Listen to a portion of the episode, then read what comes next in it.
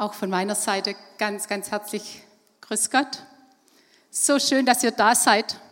Und so schön hier vorne zu stehen und wirklich vor vollem Haus zu stehen. Ich glaube, die Ordner hatten schon lange nicht mehr zu tun, um freie Plätze zuzuweisen. Und es ist echt so arg schön. Gute Entscheidung, heute Morgen im Haus des Herrn zu sein und miteinander Gott anzubeten. Wir wollen heute und die nächsten zwei Sonntage uns drei Begebenheiten aus dem Lukas-Evangelium anschauen, wo es darum geht, wie Jesus Menschen begegnet und was es mit ihnen macht und was es dann auch mit uns macht. Das, worauf es wirklich ankommt, ist doch wirkliche Begegnung mit Jesus. Nicht nur von ihm zu hören, nicht nur irgendwie ihn ganz cool zu finden, sondern ihm wirklich in der Tiefe zu begegnen von ihm berührt zu werden, von ihm angesprochen zu werden. Und das wird immer lebensverändernd sein. Das wird wahrscheinlich auch immer herausfordernd sein. Ich denke, ihr könnt es sicher viele mit eurem Leben bezeugen.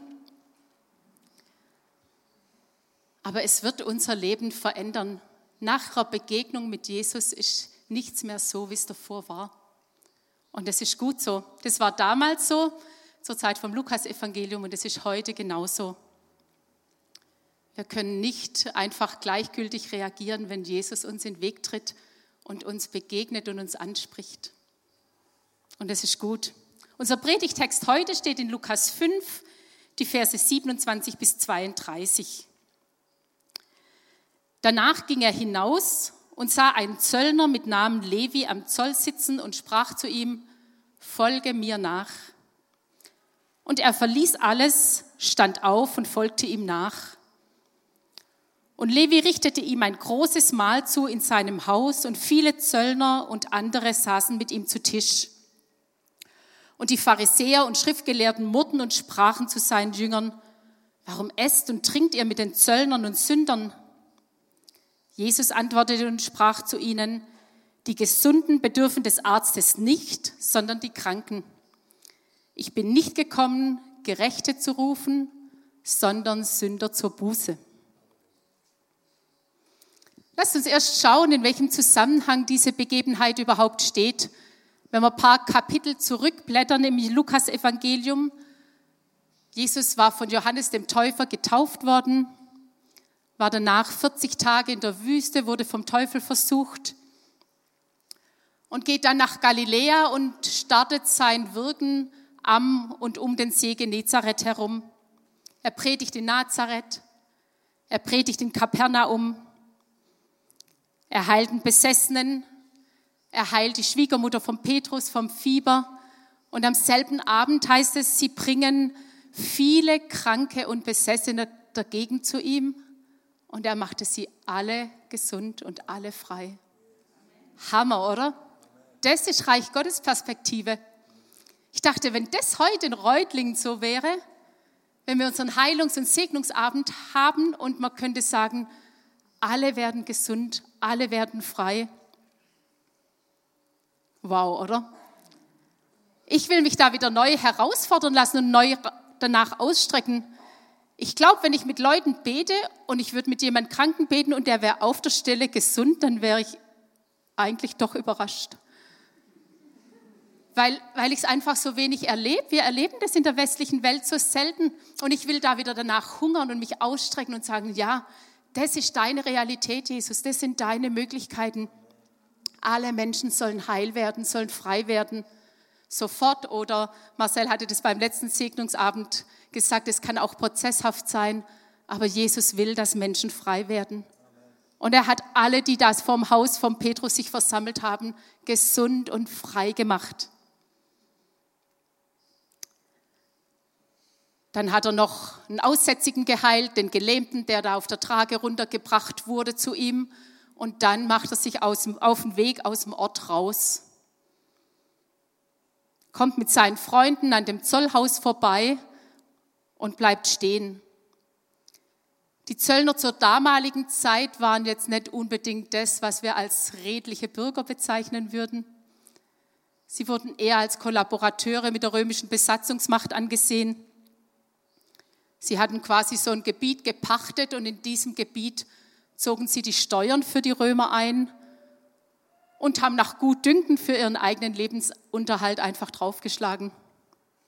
Wenn du Zöllner warst, warst du in der Regel nicht reich. Äh, nicht arm, warst du in der Regel reich. Eben, sonst warst du dumm. Die Zöllner waren reiche, richtig reiche Leute. Aber sie waren auch bei den Juden eben gar nicht beliebt, weil sie für die Römer gearbeitet haben. Und weil sie so viel betrogen haben und äh, so unlauter gehandelt haben, werden sie in der Bibel immer mit Zöllnern und Sündern erwähnt. Vor den Gerichten damals waren sie als Zeugen gar nicht zugelassen, weil man ihnen kein Wort geglaubt hat. Und die Juden wollten mit ihnen so wenig als möglich zu tun haben. Und allein deswegen ist schon erstaunlich, dass Jesus als Jude stehen bleibt und sich diesem Zollhaus und dem Levi zuwendet.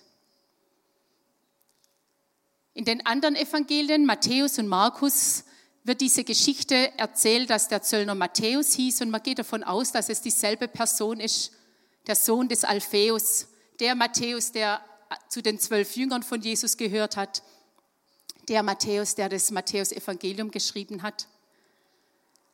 Ich habe versucht, mir das ganz bildlich vorzustellen. Jesus läuft da aus dem Ort raus, die Straßen sind staubig, es ist warm oder wahrscheinlich heiß können wir nach den letzten Tagen ja ziemlich gut nachvollziehen. Und ich vermute, dass nach dem, was eben davor die Wochen passiert war, ein ganzer Tross von Leuten in seinem Schlepptau ist.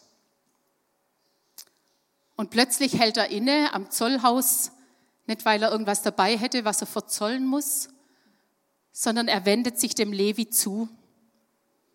Er nimmt ihn wahr. Das allein war schon ungewöhnlich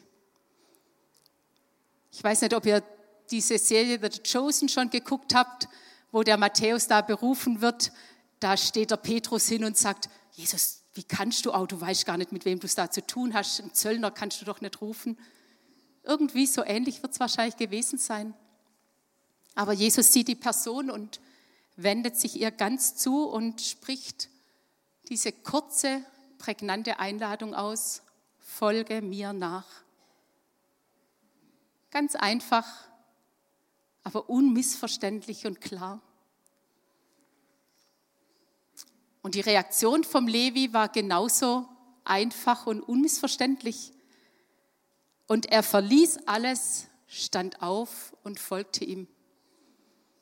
Ich weiß nicht, wie oft ich das noch lesen kann. Ich bleibe jedes Mal stehen und staune drüber und denke, wie kann man auch da kommt einer daher, den er maximal wahrscheinlich vom Hörensagen kennt, sagt, folge mir, und der steht postwendend auf und folgt Jesus nach. Was muss von Jesus ausgegangen sein, dass er zu dieser Reaktion fähig war? Wie viel Liebe, wie viel Annahme, wie viel Güte mag Jesus ausgestrahlt haben, dass der Levi auf der Stelle sagt, jawohl, ich stehe auf. Vielleicht auch, wie viel Autorität oder wie viel Kraft oder wie viel Vollmacht hat Jesus ausgestrahlt. Levi war es nicht gewohnt, dass Menschen sich ihm zuwenden und dass er eingeladen wird, wahrscheinlich gleich zweimal nicht, sei denn von einem anderen Zöllner. Aber da ist einer, der ihn sieht. Jesus ist der, der jeden Einzelnen sieht und der jeden Einzelnen wahrnimmt. Und das hat sich bis heute, Gott sei Dank, nicht geändert. Egal wo du stehst, egal wo du dich gerade fühlst, egal wo du herkommst, Jesus sieht dich und mich, jeden Einzelnen. Und er hat Interesse an uns und er ruft jeden Einzelnen ganz persönlich. Dieses Folge mir nach gilt jedem Einzelnen. Wenn ich an Levis Stelle gewesen wäre, ich glaube, mir wären schon irgendwie ein paar Fragen eingefallen oder ein paar Argumente. Ja, wohin denn überhaupt? Wie soll es denn weitergehen? Von was soll ich denn dann leben? Was wird mit meiner Familie sein? Wie sieht denn so der nächste Fünfjahresplan aus? Was hast du für ein Konzept? Keine Ahnung. Aber Jesus redet von dem nichts und Levi fragt von dem nichts, sondern Jesus sagt, folge mir nach und Levi steht einfach auf. Das fordert mich heraus. Es fordert uns heraus. Und ich denke, die meisten von uns haben auf diese erste Einladung, folge mir nach, von Jesus schon reagiert. Ganz, ganz viele von uns sind schon als Jünger unterwegs. Und trotzdem, finde ich, gilt diese Einladung Tag für Tag neu. Tag für Tag in meinem Alltag muss ich immer wieder neu entscheiden, jawohl, ich will Jesus nachfolgen. Ich will dem folgen, was er sagt. Ich will meine Schwerpunkte darauf legen, was er sagt. In ganz alltäglichen Situationen ist es immer wieder herausgefordert. Wie ist mein Umgang zu Hause in der Familie? Mit dem Ehepartner, mit den Kindern? Wie ist der Umgang mit meinem Geld? Wie ist der Umgang mit den Feinden? Kann ich die lieben? Kann ich mir auch mal Unrecht tun lassen oder muss ich immer auf meinem Recht beharren? Kann ich was ausleihen, ohne es tatsächlich zurückzuerwarten? Und, und, und. Wenn wir die Bergpredigt aufschlagen, dann stehen da ganz viele Herausforderungen für Jüngerschaft und für gelingende Nachfolge. Jakobus sagt in Jakobus 1, hört euch diese Botschaft nicht nur an, sondern handelt danach. Andernfalls betrügt ihr euch selbst. Das Hören und das Tun, das gehört so eng zusammen. Das kann man nicht auseinander trennen. Das ist wie beim Führerschein, wenn du die Theorie gemacht hast, darfst du noch lange nicht Auto fahren. Da hast du noch nicht bestanden, sondern erst mit der praktischen Prüfung, mit dem Tun, dann kann man dich auch ins Auto setzen.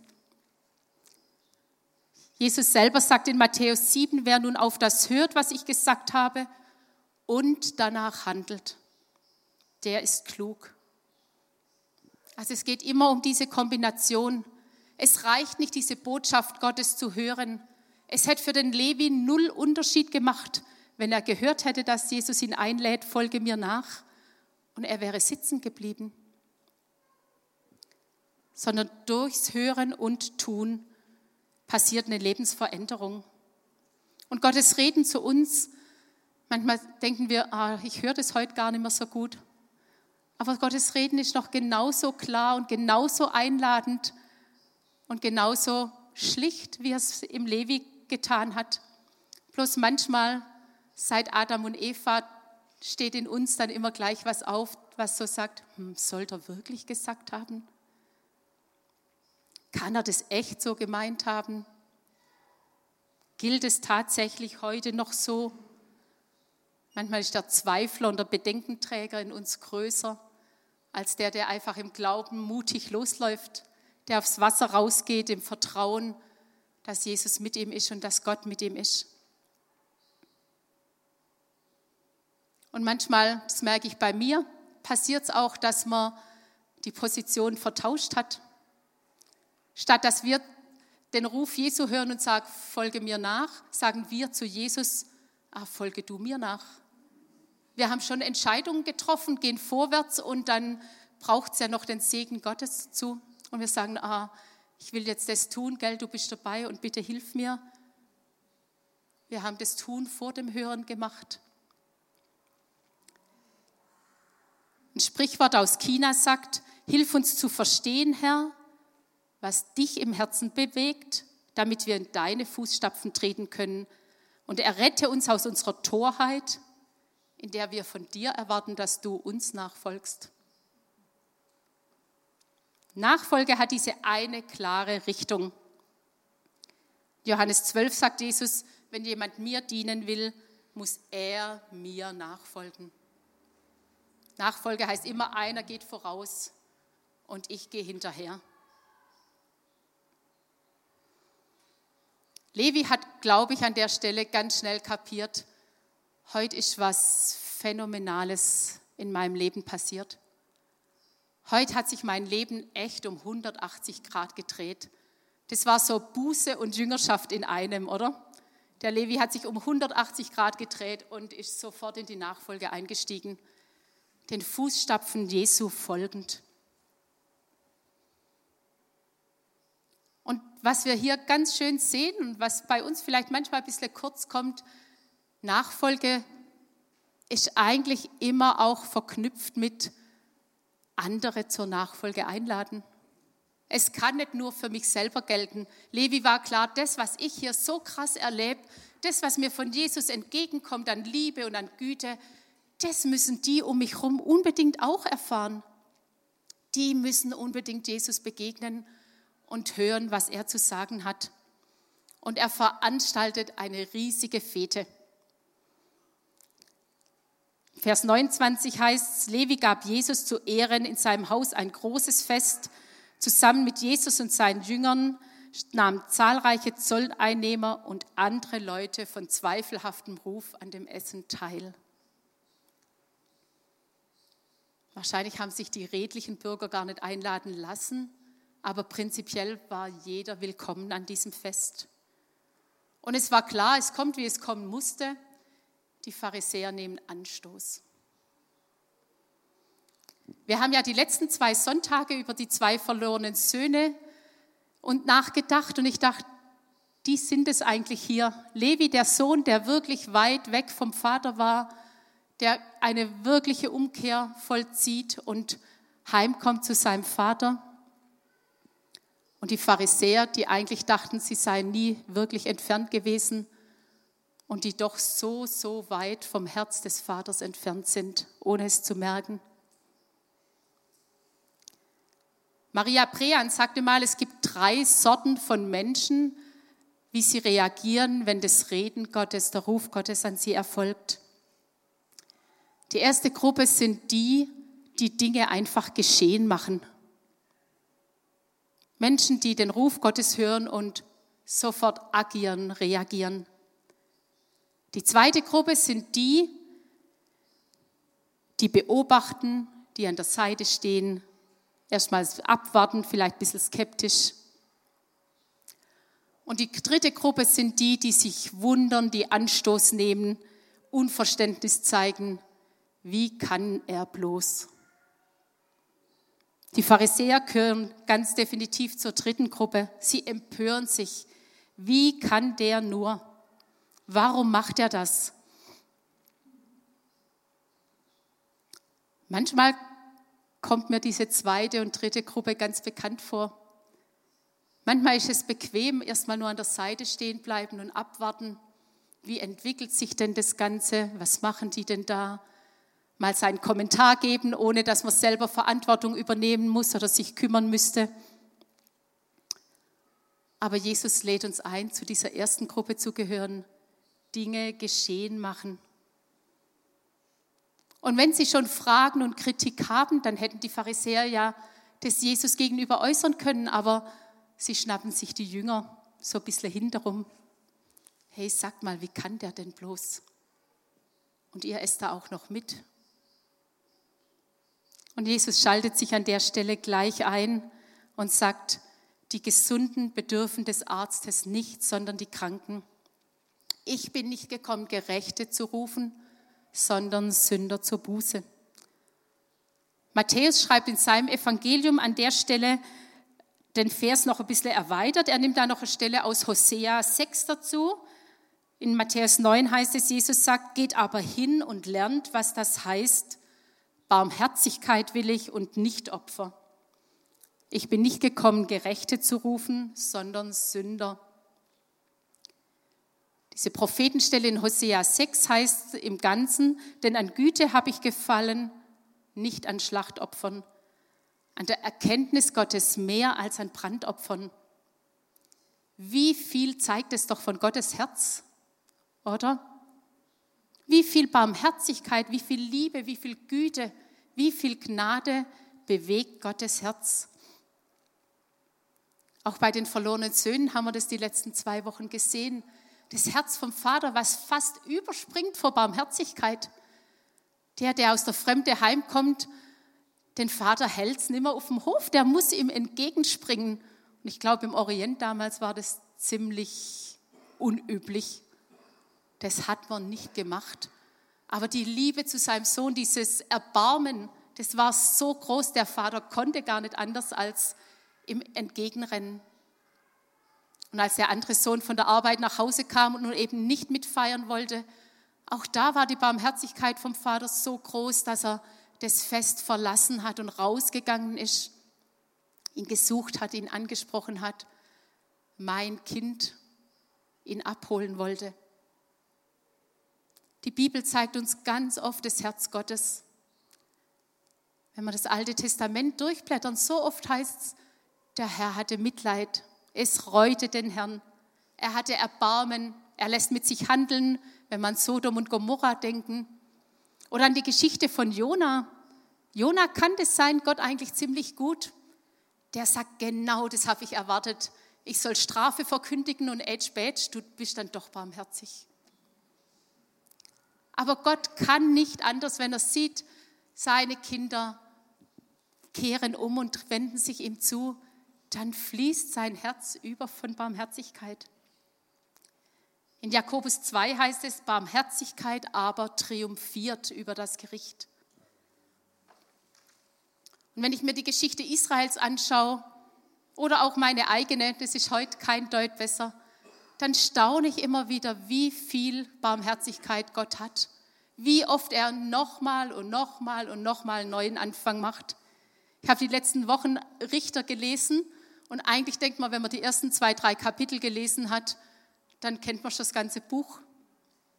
Die fallen ab, der Richter kommt, sie wenden sich Gott zu und es geht nicht lange und sie fallen wieder ab. Und Gott lässt sich immer und immer und immer wieder erbarmen. Er hört nicht auf, gnädig zu sein. Und es ist auch heute so, er hört nicht auf, barmherzig zu sein und gnädig zu sein. Mir fiel in der Vorbereitung die Geschichte von David und dem Propheten Gad ein. Ich weiß nicht, ob ihr die auf dem Schirm habt. David hat eine Volkszählung machen lassen, nicht weil Gott es angeordnet hätte, sondern weil er wissen wollte, wie stark seine Heeresmacht ist. Ist ja ein gutes Gefühl, wenn man weiß, ich habe so und so viel Krieger zur Verfügung und meine Macht und Stärke hat tatsächlich einen Anhalt. Und Gott hat es nicht gefallen. Und dann kommt der Prophet Gad zu David und legt ihm dreierlei Strafen zur Auswahl vor. David hatte das schon gemerkt und hatte Gott um Vergebung gebeten, aber Gad sagt, also du musst jetzt auswählen, sieben Jahre Hungersnot, drei Monate Flucht vor deinen Widersachern oder drei Tage Pest. Kann man zwischen Pest und Cholera wählen, das ist alles nicht toll. Aber die Antwort von David, die fand ich echt interessant. In 2. Samuel 24 heißt es, David sprach zu Gad, es ist mir sehr Angst, aber lass uns in die Hand des Herrn fallen, denn seine Barmherzigkeit ist groß. Ich will nicht in der Menschenhand fallen. Was für eine erstaunliche Antwort, oder? David weiß, selbst in der Strafe kann ich mich auf Gottes Barmherzigkeit verlassen. Selbst wenn es gar nicht so läuft, wie ich mir das wünsche, selbst wenn alles quer ist und ich vielleicht auch noch selber dran schuld bin, ich kann mich immer auf Gottes Barmherzigkeit verlassen. Und da geht es mir zehnmal besser, wie wenn ich mich auf Menschen verlassen muss.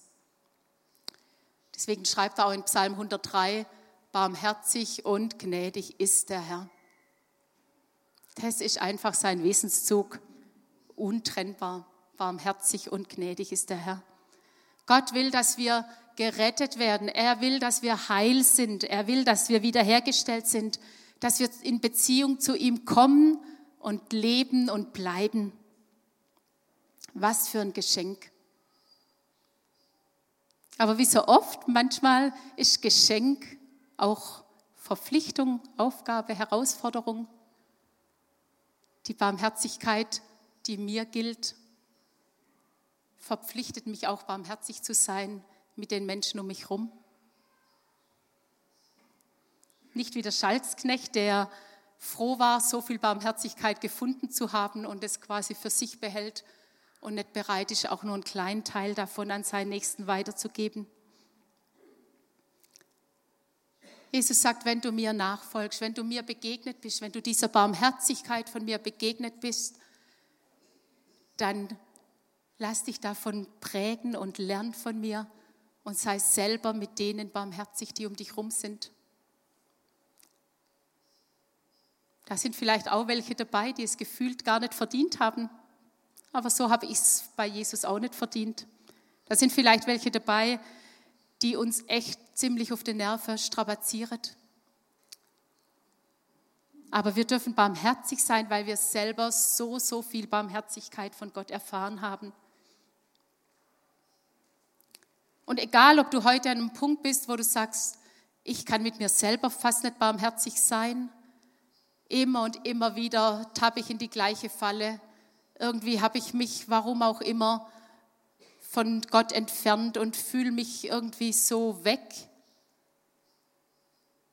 dann darfst du wissen, Gott wendet sich dir zu mit Barmherzigkeit und du darfst zu ihm kommen. Die Arme vom Vater sind ausgestreckt und er wartet nur, dich in den Arm schließen zu dürfen. Oder wenn du so deine Baustellen um dich rum hast, wo du merkst, boah, da müsste ich echt mehr Barmherzigkeit leben, dann will Jesus dir das heute auch schenken, dass wir mit anderen so sein können. Er lebt in uns. Er will uns mehr und mehr sich ähnlich machen. Sein Herzschlag darf mehr und mehr zu unserem Herzschlag werden. Das geschieht durch die Begegnung, durch die Nachfolge. Dass wir uns mehr prägen lassen dürfen von dem, was ihm auf dem Herzen ist. Weil es gilt bis heute, dass er sagt, ich bin gekommen, Sünder zur Buße zu rufen. Ich bin gekommen, dass Kranke gesund werden können. Und es ist auch eine Einladung, wenn wir jetzt ins Abendmahl gehen. Im Abendmahl lädt Jesus uns ein, seiner Barmherzigkeit und seiner Liebe und seiner Güte zu begegnen. Im Abendmahl lädt er uns ein, Heil und Heilung zu empfangen an den Stellen, wo wir es brauchen, weil er dasselbe ist, damals und heute. Im Abendmahl ist Zeit, ihm zu begegnen. Und ich wünsche uns, dass wir es schaffen, wie der Levi, ganz schlicht und selbstverständlich, wenn Jesus uns einlädt, aufzustehen, alles zu verlassen, was uns abhalten will und ihm nachzufolgen. Weil das ist das, was er sich wünscht. Amen.